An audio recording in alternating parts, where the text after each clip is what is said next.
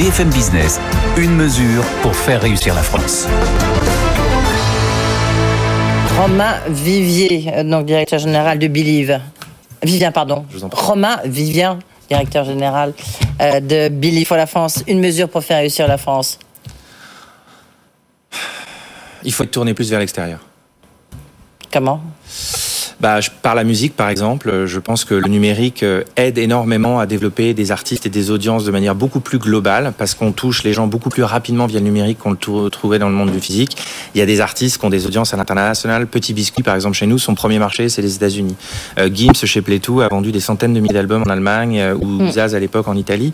Donc, euh, il faut être tourné vers l'extérieur. La musique, c'est aussi un, un carrefour de rencontres, de mixité, et ça, c'est important. Merci beaucoup, euh, Romain Vivien, Believe. Merci beaucoup d'avoir été euh, avec nous.